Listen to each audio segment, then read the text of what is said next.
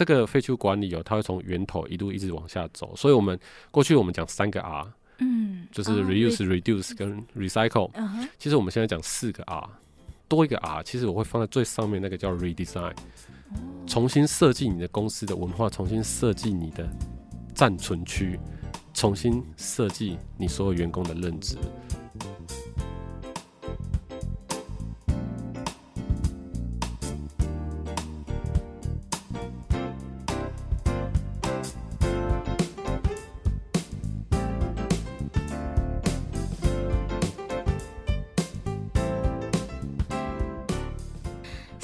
笔帮您画新闻的重点。Hello，大家好，我是 Nancy。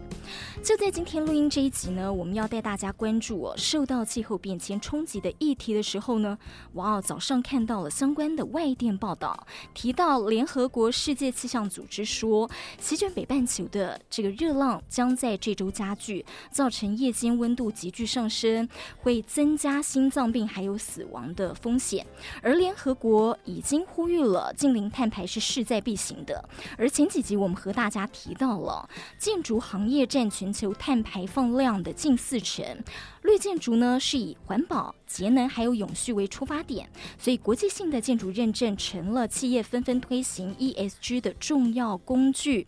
那我们今天要特别聊的这个国际认证是由美国绿建筑委员会所建立的 LEED，它在全球已经有超过一百八十个国家注册还有申请哦，超过八万个专案获得 LEED 认证，所以这股风潮席卷了国内外的各大企业，我们特别邀请到国内建筑认证顾问绿橘整合有限公司的总经理黄家明黄博士来谈谈绿建筑认证的需求趋势。Hello，博士。Hello，大家好。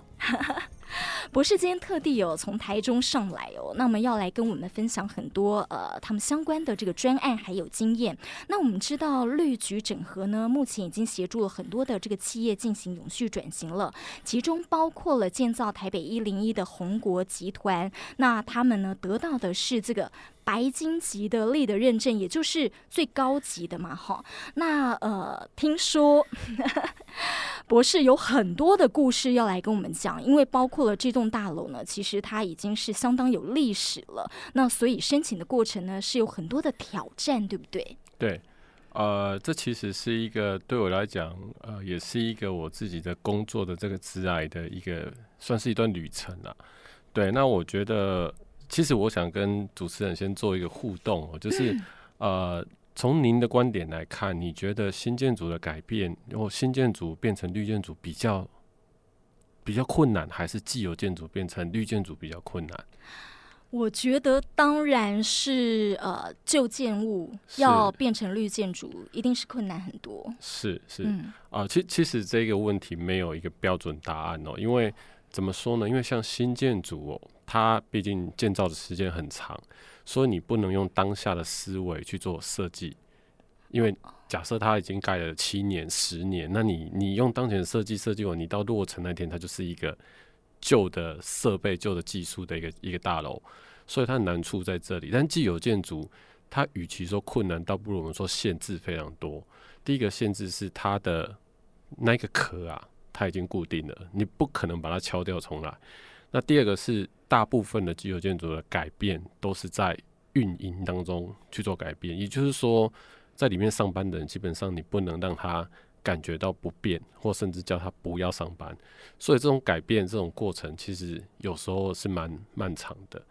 对，那我们回过宏国大楼这个非常有趣的专案哦，其实呃，宏国大楼的一切的改变不是因为力的认证。而是我记得哦，这这故事要从八年前开始讲，但是我们不会讲八年的故事啦。嗯、对，就是八年前啊，我们曾经做过一个讨论，说，哎、欸，这个红国大楼在在那个敦化北路这边，它基本上已经算是一个不是很新的一个商办大楼了。嗯、那当时有很多种处理方法，一个方法是我把它推掉，类似像现在的都更的方式去处理。那当然这样做完之后，我就可以设计出一个非常。创新非常节能的建筑物，这是一个方法。但是那时候，那个那个呃，红国的一个副董事长，那个林宏明先生，他就他很执着一件事情，他说：“那我们把它推掉之后，这些废弃物要怎么办？那我们重新再盖一个建筑物的时候，那钢筋混凝土所产生的这些碳排放量，我又要花多少时间透过节能再把它 cover 过来？对，所以以这样子的观点，其实那时候副董事长他就拍板，他就说：“哎、欸，宏国大楼我们必须进行改造，而不是就直接把它推掉，因为透过改造其实更有意义，更有它的价值。”对，那当然这里面就。其实我自己在这个过程中，其实得到很多的学习。因为一开始像我们在讲绿建筑的时候，其实我们会带一个观念叫 passive design，就是被动设计。我试着用大自然的各种各种的资源来取代我我我们现在需要的冷气这东西。所以红国大楼在一开始设计的时候，由李祖原呃大师设计的时候，其实那时候就是一个还蛮不错的绿建筑的概念，因为它有自然通风的设计在里面。对，那所以，但是就是呃，那时候的环境跟现在环境完全不一样。嗯、就像刚才主持人有提到，现在有热浪，嗯，然后现在的空气品质不好，对，所以一旦自然对流带进来大楼里面，那肯定大楼的空气就变糟了，然后里面的温度就变高了，所以能耗就增加了。对，所以从这里出发点，我们就开始说，哦，整栋大楼你所有的空气的走向要开始改变，所以我们就变成是我们在顶楼加了四台非常大型的。抽风机，然后用了很多种过滤，像静电集成啊、高效率滤网等等的，我们就把过滤的空气变得非常干净，然后把新鲜空气就先送到客户的那个房间里面去，然后再慢慢挤到公共区域，然后再从厕所把它排出去，那变成是一个非常干净的一个循环。所以，我们第一步其实是从空气这件事情开始做改变。嗯，对。那后来又开始有想很多事情，说例如说，呃，我们做了很多的诊断，然后我们开始思考说，像电梯。过去的电梯啊，如果各位有去过那种像传统的大楼的电梯机房，你会发现那里是一个非常危险、嗯、非常热的一个环境，因为机械在跑、在刹车等等的热都一大堆。但我们就用非常先进的方式，我们用一些呃比较先进的缆缆线去拉那个、嗯、那个电梯，所以机房变得很简洁，而且我们用了一些能源回收的装置，所以让电梯它运作的时候，其实它热不至于影响到整个空间来。对，所以现在去看到红国大楼的电梯机房，你会觉得哇，这这这有点太干净了。对，就跟传统完全不一样。那我们当然还做很多像呃空调的改变，像监控系统的改变。那在这个过程中，其实我最我还是比较感佩像呃客户本身，他很执着于这件事情。其中有一次啊，就是举个例子来讲，就是说我们一直在讲雨水回收这件事情。那我说真的，你既有建筑，你还蛮难做雨水回收原因是因为你根本就没有地方可以去放那个雨水回收槽。嗯，对。那那时候客户他其实很单纯的一个想法，就觉得说，其实我们的收雨水的面积很大，再加上我们像空调的冷却水塔的水，其实也可以收。我们有好多水资源可以用，可是大部分就这样排掉。那要放在哪里？这就变成是一个问题。嗯、那也是后来就老板就拍板说：“哎、欸，没有关系，我牺牲地下室在出租的车位，我就牺牲掉几个车位，我就进了一个非常大的水槽。那我就把水先放在那里，然后再做再利用。所以这过程中，其实我们可以看到，呃，红果这家企业它其实本身对这件事情的执着，嗯、那让所有事情都可以开始去推动。那我们所扮演的角色当然是。”辅助他一些科学的一个计算，让他知道说，OK，你要换什么样的设备，那你有可能可以得到什么样的经济效益？嗯、那让客户去做一些评估之后，就觉得哇，我既然可以做到节能，我又可以保护环境，又可以有经济的效益，那他们就开始去思考，我怎么去做投资这样子。嗯、对，所以这过程其实是。很漫长，但是一直是走到很后面，我们才说，哎、欸，好像刚好出现了一个叫 Lead 的最新版的认证，它是 Focus on Performance，它只看你的性能。嗯、那我们就说好，那我们就来检视一下我们这八年的努力到底成果是什么。对，所以这这故事大概是这样子。嗯，我看到好像说呢，呃，用电量每年也省了很多，对不对？是的，其实用电量这件事情，就是啊、呃，我们一开始其实我们在做既有建筑的节能这件事情的时候，大部分我们第一件事情都要去做一个叫能源诊断。嗯哼。那所谓的能源诊断有点像是呃，我们人要去医院做健检，而且是要定期做健检。嗯哼。所以建筑物其实也一样，你要定期去帮他做检查，看他哪里出现问题。那一栋三十年的楼到现在，其实虽然它过去可能运营的不错，保养的不错，那但是它有很多设备可能已经过于老旧，例如说，现在大家都在讲变频、变频、变频。对，在三十年前，可能它就不是一个变频的设备。对，虽然它没有坏，但是它的效能跟它的能耗可能就差很多。嗯、所以在整个红果里面，说真的，我们就觉得很多东西其实效能还 OK 了，但是就觉得就是哦，那我觉得如果你还要再继续往下走三十年的话，那势必现在这个时间点，可能就要开始进行更换。嗯，对啊，所以这这就是我们必须要告诉他。你要怎么换？你要花花多少钱？你怎么用能源的方式去节能的方式再把钱省回来？对啊，这个这个就是要经过很多很多的计算，然后才可以告诉他这个答案。你刚才在讲花多少钱这句话，哇，我就开始在想说，好，呃，变频，如果它很多的这个电器全部要换成变频的，还有您刚刚讲到，就说它特别要设置一个地方去储水，除它的雨水啦，或是除它呃冷气啦，哦，这等等用的水的话，也是要花很多的钱，所以他们的老板是这方面是择善固执了，哦，嗯，呃。的确是啊，就是说，当然我们在做很多事情都会照顾到一个叫 triple bottom line，就是三个底线。那永续发展三个底线就是指环境、跟人、跟经济这三个都要发生，这件事情才会成功。那过去很多人对绿建筑的概念就哦，它要花很多钱，它是一个很高的东西。但是其实大家只是看到那个叫初级成本，就是我投资进去的钱多少，但他可能忽略到。他后面可以给你的效益是什么？嗯，那甚至我们现在会有一个叫 life cycle 的分析，就是说，那它整个生命周期来讲，它又可以带给你多少效益？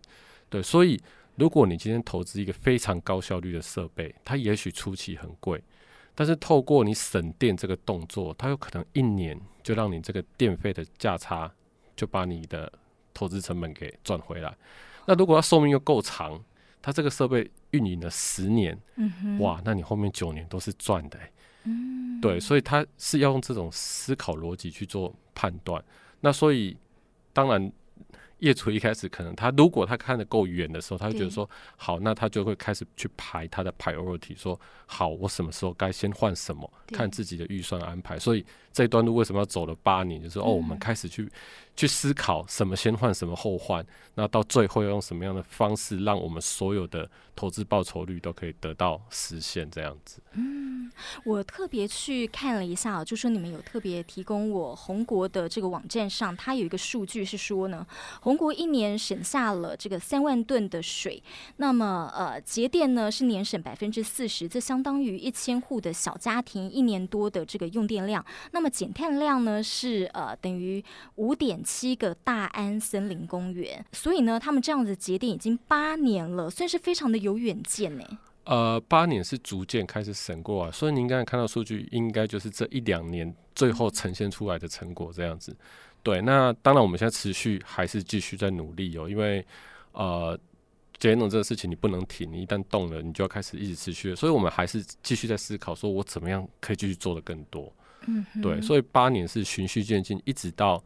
最近一两年，就是您看到的这个数据。嗯，对，我可以再进一步询问，这比较 know how 一点哦，就是说，呃，你们去看到这一栋呃已经有超过三十年历史的大楼，一进去的时候，你们如何来呃上上下下去评估说好？对，像你刚刚讲的，什么是 priority，最先要处理？嗯，呃，应该这么说，就是说我们在谈节能的时候，就有点像每个人都记账的习惯，对不对？那你要怎么去减少你的开销？你一定会把你的记账变成类似像一个圆饼图，嗯，然后饼最大的那一块当然就是机会最大。嗯。所以，我们到一个专案现场，不管是不是三十几年，我们到专案现场，我们大概就会马上去找那个叫重大能耗的项目。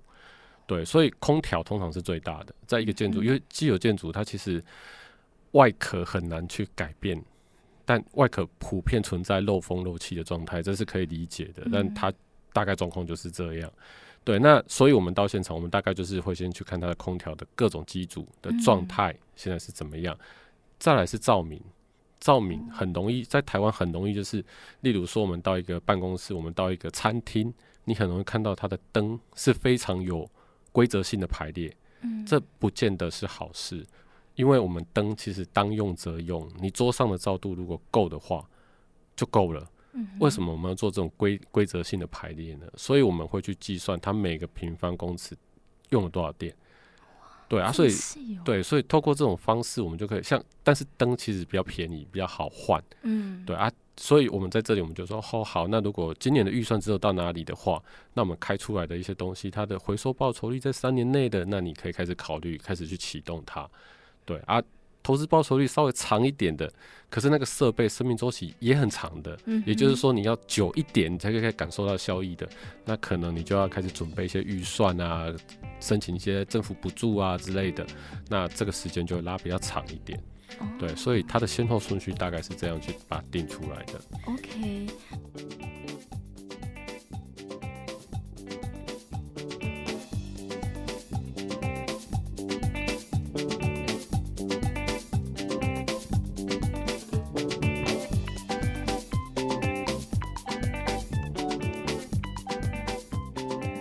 我曾经在水利处去采访，那他们说呢，其实呃，一般的家庭的这个用水量啊，是马桶冲水这个东西是最多的。对。那呃，如果就企业来讲哦，比方说红国大楼，就是你们去跟他讲好雨水回收这些就回收的部分，但如果说就用水的部分，你们也会在他们的厕所啦，或是其他这些部分去做改善吗？呃，肯定会的哦。其实您刚刚讲到的是没有错的，但是。如果从真正的使用行为来看，其实有时候水龙头的用水量也很可怕，因为它的使用频率很长，而且时间蛮多的。那一般在计算的时候，马桶它大概一天就是一次或两次。如果在上班的场域这样子，对，那所以我们直觉啦，到一个场域去的时候，我们通常就先看一下，例如说马桶是不是两段式的，那水龙头有没有节水阀，但这不是绝对。为什么这么说呢？如果马桶是两段式的，它是透过改装的方式，因为它可能以前是一段式的，它变成两段式，或者以前是高耗水，现在变成装了节水阀，那会出现使用行为的问题。嗯，它可能冲一次不干净，对不对？我们本来想说，哎，可能大号大概就是六公升的水，那我装了节水阀，它不错，它变成四公升，但它每次都冲不干净，所以使用者按了两次，它就变八公升了，欸。按了三次，它就十二公升，就超过原本的 baseline 的，另外就就多出一倍出来了。嗯、对，所以呃，很多我们在新建筑思考，因为新建筑没有所谓使用新的使用数据的时候，嗯、其实我们只能从设备的规格、行路去判断说，哦，它是不是节水。嗯。但是在既有建筑，其实很重要一件事情，还是关乎到人是不是用的方便。所以节水这件事情，马桶其实我们在红果也试过，说，哎、欸，我装节水阀，甚至我们还也。讨论到那个那个按压的那个角度，嗯，对，那后来觉得这其实都不太可行。第一个是你你怎么去控制我们承租户的按压的这个、嗯、这个角度，不可能嘛。嗯嗯、那第二个是我们发现这个节水阀如果没有用好的时候，其实会有反效果出来。嗯、对，所以我们每一次在红果，不管是马桶的改变、小便斗的改变，甚至水龙头改变，其实我们都会。同时设置好几个厂牌，然后我们就去在那边看大家使用的满意度，看大家使用的习惯，这样。那我觉得大家用的不错，那个我们才会把它变成是正式去做改变汰换的。对啊，包含像户外浇灌也是啊，户外浇灌很多人都觉得、哦、我用滴灌系统，就是那个拉软管到我的树的根部去滴水，这是最有效率的。但其实如果你的滴灌管太多，因为它是软的，你只要太阳晒。被踩过，它就等于破，就会漏水。对啊，如果你布的管太多，你光巡查漏水，你可能就 就头晕了，你根本不知道水漏到哪里去。对啊，所以呃，我们其实在做不管是能源或水啦，其实我们后面发就做一件很重要的事情，就是去装表，装表，因为你不量，你都不知道任何的答案，你就只能用猜的。对啊，装了表之后，像。电的部分，我们整个红国大楼就是重新更新了我们所有的建筑自动化系统，所有数据都回到中控室，我们可以做分析。水的部分，我们也是装了很多不同系统的分表。那分表的好处，嗯当然就是你万一哪个系统漏水了，我马上就可以预警，就是哦，那这个系统漏水，我可以赶快去做巡查。那同时，我开始就像我们刚才讲那个圆饼图，大饼的那一块，我就可以开始剪。所以分表的意义带给我们很多参考的数据。哇哦，所以还有一个中控室，就是它随时可以监测我哪边漏水了哦，或哪哪边出了怎么样的问题，因为这个可能也会造成能源消耗很多这样子。没错。嗯，所以呢，呃，那我可以这样子讲嘛，就是说，呃，一栋这个办公大楼，它的这个用电跟用水这两个，算是他们能源消耗的大户嘛的最最最大宗嘛。对对，而且其实能源这个事情，在美国的观点里面啊，水这件事情啊，如果是自来水的话，嗯。它相当于就是你的能耗，怎么说呢？因为你看自来水从你自来水厂要做多少的处理啊？你要净化它，你要沉淀它，你要做很多的消毒，然后它要 pump 到你家的储存槽，然后再拉到楼上，再重力万能再下来你使用的地方。所以其实我们在保护自来水的同时，其实我们也在保护能源的损耗。对，所以在 LEED 的观点里面，节能跟节水这两个都是非常重要的一个课题哦。啊，所以我们在我们在宏国大楼里面，其实我们也非常专注在这两件事情上面。嗯，就是电跟水。对。这个部分。对。哦，好，那呃，我想想，那还有绿色铺面是不是？绿色铺面是这样子，其实呃，我们曾经做过一个实验。嗯。我们在台北市的街道。然后拿着红外线测温仪，在我记得是在一个非常热的中午，对，然后我们就去拍三个场景，就同一个地方，然后拍个三个。第一个场景是被太阳曝晒的柏油路面，第二个场景是太阳曝晒的草地，第三个是有大树遮阴的柏油路。主持人要不要猜一下 哪一个温度最最高，哪一个最低？很有趣，很有趣。太阳曝晒的柏油路跟呃太阳曝晒的草地哦，太阳曝晒的草地对，然后还有一个是呃大树遮阴的柏油路，所以柏油路有两个，一个有遮阴，一个没遮阴，然后一个草地。啊、最重的就是说，当然一定是太阳曝晒的柏油路嘛。对。但是另外两个蛮特别的，一个是呃遮阴的柏油路跟太阳曝晒的草地。对。草地应该是最后面了。对，我们就想要翻转大家的这个概念。其实你透过大树遮阴，柏油路的这两个条件，一个是曝晒，一个是大树遮阴。对，在正中午的时候，他们两个温差可以达到十度 C 以上。哇！同一个地方哦，所以其实我们是想要做做一个实验，这个叫减少热岛效应。嗯，所以热岛效应就是说，你看我们都市到处都是这种会吸热的材料，所以你在同一个时间点，你去量郊区，量像。溪头那样子的环境跟量台北市，你就会发现台北市的温度会好像一个岛这样升起来，在同一个时间点，在台湾这就这这样一个小小的地方，所以啊，我们常常在说，很多人就说，OK，像我们华人会讲到风水，对，其实意思都是一样，就是说你怎么样透过一些方法，把你要居住的环境的风跟水理好。那我们用科学的方式，我们就叫做微气候。嗯、大型的气候就像季风，这个其实不是我们可以改变的。嗯、春夏秋冬也不是我们改变的，就像是热浪，可能也不是我们可以改变的。嗯、但是我可以在建筑物的周边把它布满了一个叫蓝带，一个叫绿带。嗯、蓝带就是水，水会蒸发嘛，蒸发就带走热量。嗯、绿带就是植物。嗯、那植物第一个它是可以挡，可以可以。尽量减少这个吸附热能的一个机会。第二个是植物，它其实会有呼吸作用，它还是会把热带带走。嗯、对，所以透过微气候的分的的这种设计，其实你可以把房子降温，你可以把整个城市降温。对啊，所以那时候我们在红国大楼，我们就想到一个事情，说：哎、欸，我屋顶我可不可以来做些事情？对，那一般的人哦、喔，一般的人在做屋顶，其实有两种做法。我们大家都说，哎、欸，房子最高楼会很热，对不对？对。那有两种方式可以断热。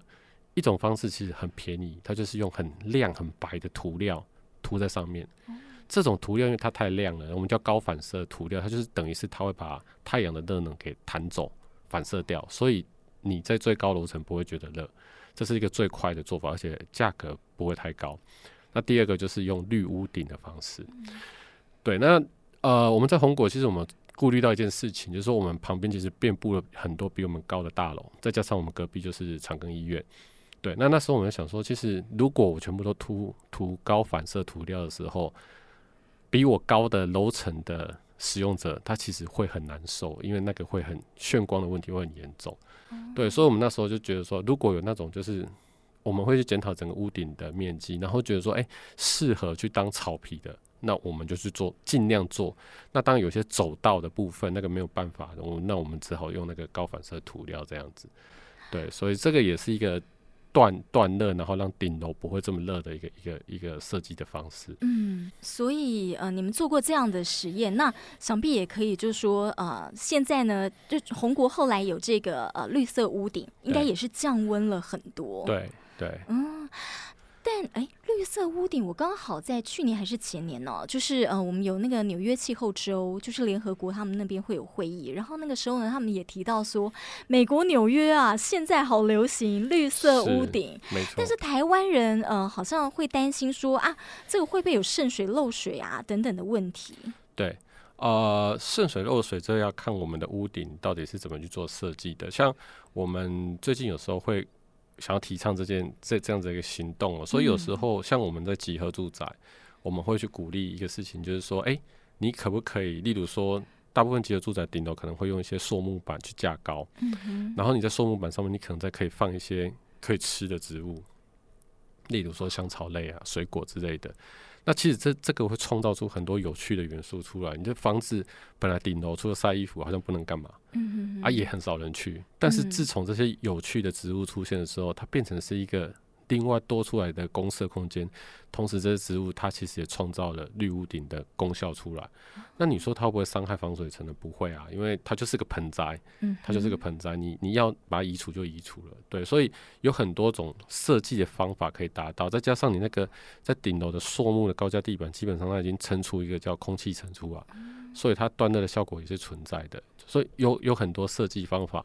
那我们有时候会鼓励大家，就是尽量把它变得有趣。它不只是一个物理上的一个一个一个实现而已，它可能还可以带来生活上的一些改变。这样子，嗯，心理上就是大家会觉得在这边很舒服，然后甚至呃会在这边是一个交流的场域。对对，嗯，这样是呃更开心的。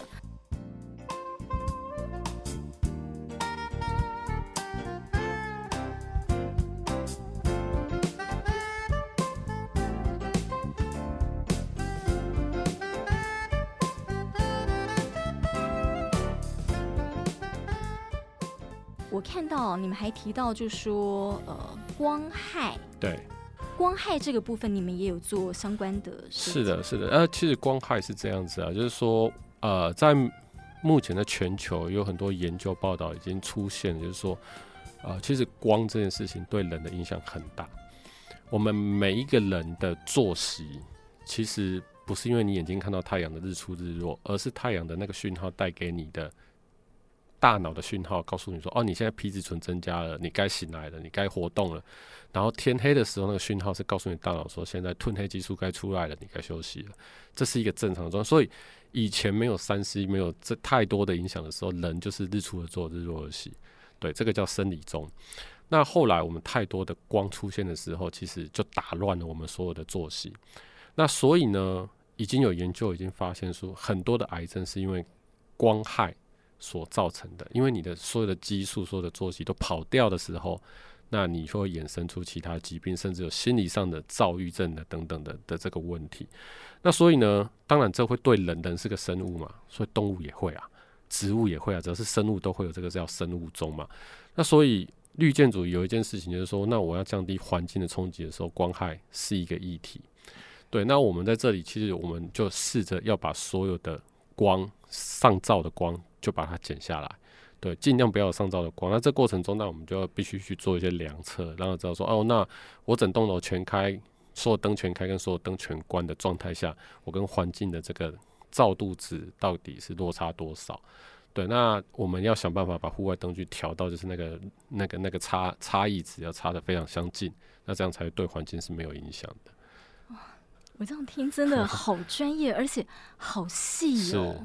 对，就是你们呃要做的研究跟你们要帮他们做的一些设计，是呃是非常精细的。是好，除了就硬体的这些部分呢，我们怎样去改善好空间啊这些部分，人员的配合度跟参与度也很重要，对不对？对，呃，其实我在从事这个绿建筑这段时间，大概快十呃十年的时间了，我忽然发现的事情，我觉得永续这个东西哦是会传染的。哈哈，这很有趣。为什么这么说呢？呃，红果到现在是第三代，嗯，第一代是林谢罕见董事长。林谢罕见董事长，他这位老太太其实很有趣哦。她的生活哲学就两个字，叫珍惜。她很珍惜大自然给我们的东西，然后她很珍惜人跟人之间相处的这个这个这个缘分。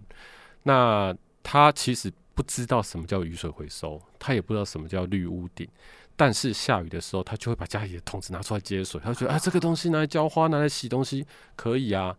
然后他也很喜欢，他他就觉得，哎，我在我家的屋顶就种一些花花草草，哦，我又可以吃东西，然后感觉上这样又比较不热。所以他从那时候其实他就一直在实践我们在讲绿建筑的一些观念，老一辈的智慧。对，他就很强调珍惜这件事情。然后到到第二代，就是林林宏敏副董事长的这一代的时候。呃，因为我觉得他是一个冒险家啦，他就是因为他盖了台北一零一，他觉得什么事情我们就是要做到最好这样子。那所以从从他身上，我就发现说，哎、欸，他对永续的执着，为什么宏国大佬可以这样走八年，然后坚持就是要把它走到好？其实副董事长他的坚持是是非常非常的重要的一个因素。那他有时候，我我觉得他有时候开会啊，他也是告诉我们说。我们就是决定要走这条路。那如果路上有石头，我们就想办法把它搬开。那我觉得哇，你真的是 展现十足的这个、这个、这个、这个企图心。我就是一定要做到这件事情。那所以，的确这一路走来，如果没有这种坚持，你很容易放弃。你看这么多的钱，这么多的事情要做，对。那最后到第三代，这个林玉芳跟林博远三两位董两位执行长，我刚才开玩笑，我说。我真的觉得你是那个永续到牙齿的那种 那种状态，非常他他的他反正他跟你聊天的过程中，他就是自然而然聊到这个事情，然后眼睛就会发光这样子。对啊，所以呃，我们常常说有有一句叫上行下效，嗯嗯，你上面的人怎么做，下面的人就会跟着你这样做。对，所以从这个过程中，我会发现说，哎，其实整个红果的团队，他们因为被老板们这样的感染之后，他们其实。会去真正的想要知道我到底在干嘛？对，这是跟很多其他企业不太一样，就像现在 ESG 非常的火热，对，也是企业在感染了，是不是？对，对，也很多企业。其实有时候我会发现，有些企业在谈 ESG 的时候，可能是只有老板在谈 ESG，嗯，那其他同事可能会有点就被迫，好像我必须接受一个工作，是对。但是在红果，发现的是说，哇，每一个人。都会抓着你问，说：“哎，这为什么要这样？为什么光害是这样子？你告诉我，为什么要这样？”他就是要打破砂锅问到底，嗯、对。然后他们就会集思广益，说：“哎，那我可不可以怎么样？我可不可以怎么样？”所以在这过程，有时候他们会激荡出一些连顾问都没有想到的答案出来。对。然后我觉得更棒的地方是，除了红果本体，他开始去影响到他的周边的，算是供应商吧，像建筑师啊、机电技师、空调技师这一类的。大家在设计他们案子，在参与他们案子，在建造他们案子的时候，也开始思考的这个议题，说：“哎、欸，那我要怎么做才可以让它的结果更好？我是要做一些气流的分析。我盖它的时候，我是不是可以把营建废弃物再降得更多？对，所以这这过程中你会发现，哇，整个整个团队就慢慢的大家开始具备这样子一个元素。那所以我们在。在在在大概在去年吧，我们就说，哎、我们写了一个标准叫五感十足。那五感十足，一方面是红果本身对自己的诗个期许，然后另外一方面也是这十组啊，是他们对客户的十个承诺。嗯，也就是说，我们的房子你一定要住的安心，你一定要住的水要很好，空气要很好之类的。对，那所以我我我，因为后来我我告诉他，我说，其实这里面有一个地方啊，你们其实一直。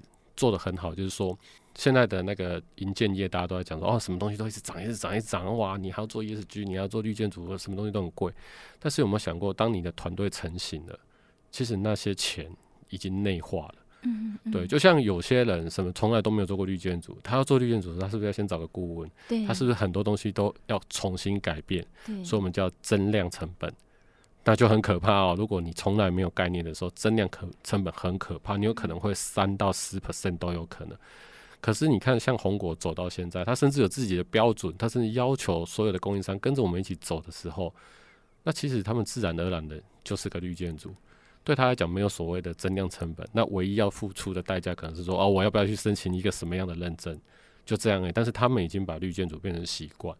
对，所以回到刚才主持人跟我们讲的，就是说。人员配合这个事情，其实我觉得非常重要。对，那所以我们我们的习惯会说，我希望去劝我，我去教育，我去培训客户，了解我们到底要干嘛，这很重要。我们不能沦为是一个算分数的一个工具而已。我们要知道我们在干嘛。嗯、那这个过程中一定会激荡出很多很棒的答案，而且可能是你专属的绿建筑的答案出来。所以冷绝对是一个非常重要的一个元素。嗯，对。所以其实呃，三代这样子，一代影响一代，然后呢，不但是内部的这个影响，还影响到了你合作的这些企业啦、厂商。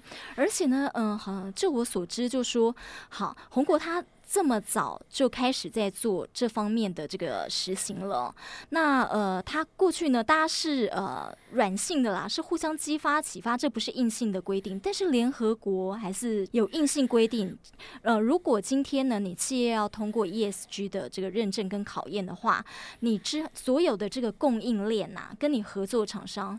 你都要算进你的这个碳足迹里头，对不对？对，没错。那那个会就是跟我们碳盘查，它有分大概有三个阶段嘛，嗯，有三个 level。那 level 三当然就是针对所有的供应链都要求去做这个事情。其实，呃，不要说建筑业，我觉得连科技业的难度都会非常的高，因为它会扩充到所有的供应链。嗯，对。那但是这个是势在必行哦。就是我之前有跟客户聊过这个事情，他就说。其实 Level 三你可以说很难，也可以说很简单。嗯，很难就是像我们刚刚讲到的嘛，你要管到每一个供应链都照你的方式，那他们有 cost，他们有很多的问题，很难。但很简单的就是说，当那一天就是大家都必须去做的时候，那一天到了，那自然而然大家都已经就会做到这个事情。嗯、对，所以那个是看趋势。那也就是说，其实现在这个时间点是一些有 leadership 的企业。他其实在带领着大家做这个事情，就像国内像台积电，他们其实对供应链的要求本来就很明确，就是这样子，你就是必须这样子做。那甚至往上走，你说 Apple、Google，他们其实供应链也都这样子打要求下来的。那只是说这样的一个气氛，在国内的银建业可能还没有非常的盛行。对，那所以。对红果本身来讲，它可能是自愿性的。我就是现在我就开始做。那的确啊，它也是可以从经济的层面去思考，说，诶，这样子，其实当别人在盖绿建筑的时候，如果我们都盖一样的，我的成本就比较低啊，因为我的人都会啊。所以从经济的角度思考，这是对的。对，从企业思考也是对的，从环境的思考也是对的。对啊，所以的确这一步要提早做。嗯哼哼。好，最后我想要请教的是啊，因为呃，其实瓷器长期在推环保，我们在呃回收、减量或是再利用这个部分呢，其实呃一直都很重视，就是说包括了上上下下，呃，包括我们有很多的志工都天天在做这件事情，资源回收再利用这件事情，那呃好像。针对资源回收、废弃物减量啦，哈，或者回收再用材料跟资源的这个部分，在绿建筑上面也很重要。是的，是的，呃，其实我特别佩服慈济哦，因为 我们在我们在很多次的绿建筑或者是相关永续方面的议题，尤其在废弃物这件事情，我们常常会举慈济来做一个例子。怎么说呢？因为你们的东西真的都是做第一个，不是只有说哦，我就是做分选而已。因为你们会想办法去回用它，嗯、把废弃物再变成是可以用的东西。对，这个动作是非常重要，我们叫做转化。嗯对，那慈济做很好，而且慈济不是自己讲，我们拿了非常多、非常多的国际认证，证明说，哎、欸，我们真的就是做的非常的好。嗯、那在绿建筑方面呢，其实这也是非常重要的议题，因为过去大家都讲哦，我要减碳排、减碳排。对。但有没有想过，废弃物处理是大家忽略的一个碳排？对。对啊，你如果都把废弃物拿去烧，那那个碳、那个能源哪来的？对，那你拿去清运的时候，那那个能源哪来的？那在退好几步去思考，还是回到经济的角度去思考的时候，当我一个制造厂，那我这个制造厂我非常仰赖这些所谓的原物料的时候，那如果石油价格不断飙涨，我的 cost 会守不住，我原物料就不断的飙涨。对，所以我如果今天可以发展出它的原物，它的那个废弃物的物料可以重新再回到制成跑的时候，那我就有选择权了。当石油价格往上飙，我就用再生料。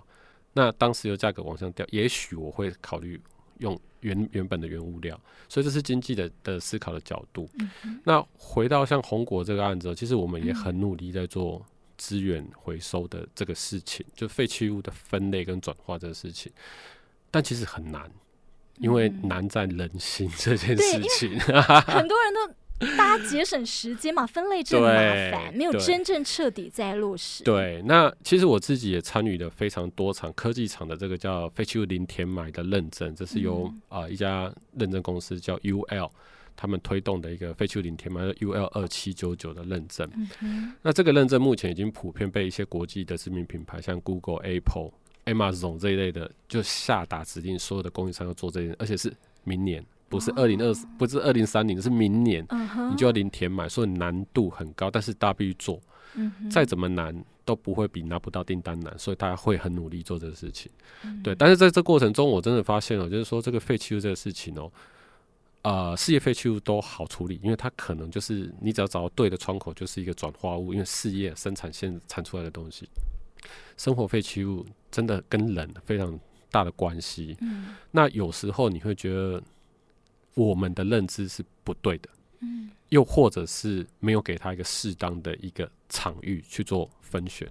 举个例子啊，不知道主持人有没有有过这种经验，就是你拿了一个东西到了那个现场，你却不知道怎么分类它，因为它桶子不对，或者是桶子不够，那最后它只能跑到一般的时候，因为你就觉得，呃，对，我不知道丢哪里，常常对，所以第一个是场域不对，那第二个是认知不对，很多人都会觉得说，哎。我们到底便当盒就是那个纸盒便当盒，对，到底是回收还是烧掉？嗯哼，看它是什么样的材质。是这么这么说，就是那一种包含饮料杯啊这种东西都叫做复合纸，就是它里面其实都不管是用大豆油墨或怎么样，其实简单讲它就是塑胶加纸。对，就是塑胶加纸，里面那层就是塑胶。嗯哼。那绝大部分的处理方式，如果处理厂没有那个能力的话，那它基本上就是烧掉，因为它要把它分离这个。价格比烧掉来的成本对差太多了，所以绝大部分是烧。即使我们把它洗干净，它还是烧掉。所以这是我们不知道的事情。对，那所以我们就会努力的去找到对的有创新技术的供应商。我们就说，哎，那是不是他可以把这一类的废弃物都送到你那里？你负责把它分出来，塑胶跟纸，纸去做纸浆，塑胶去做塑胶再生理。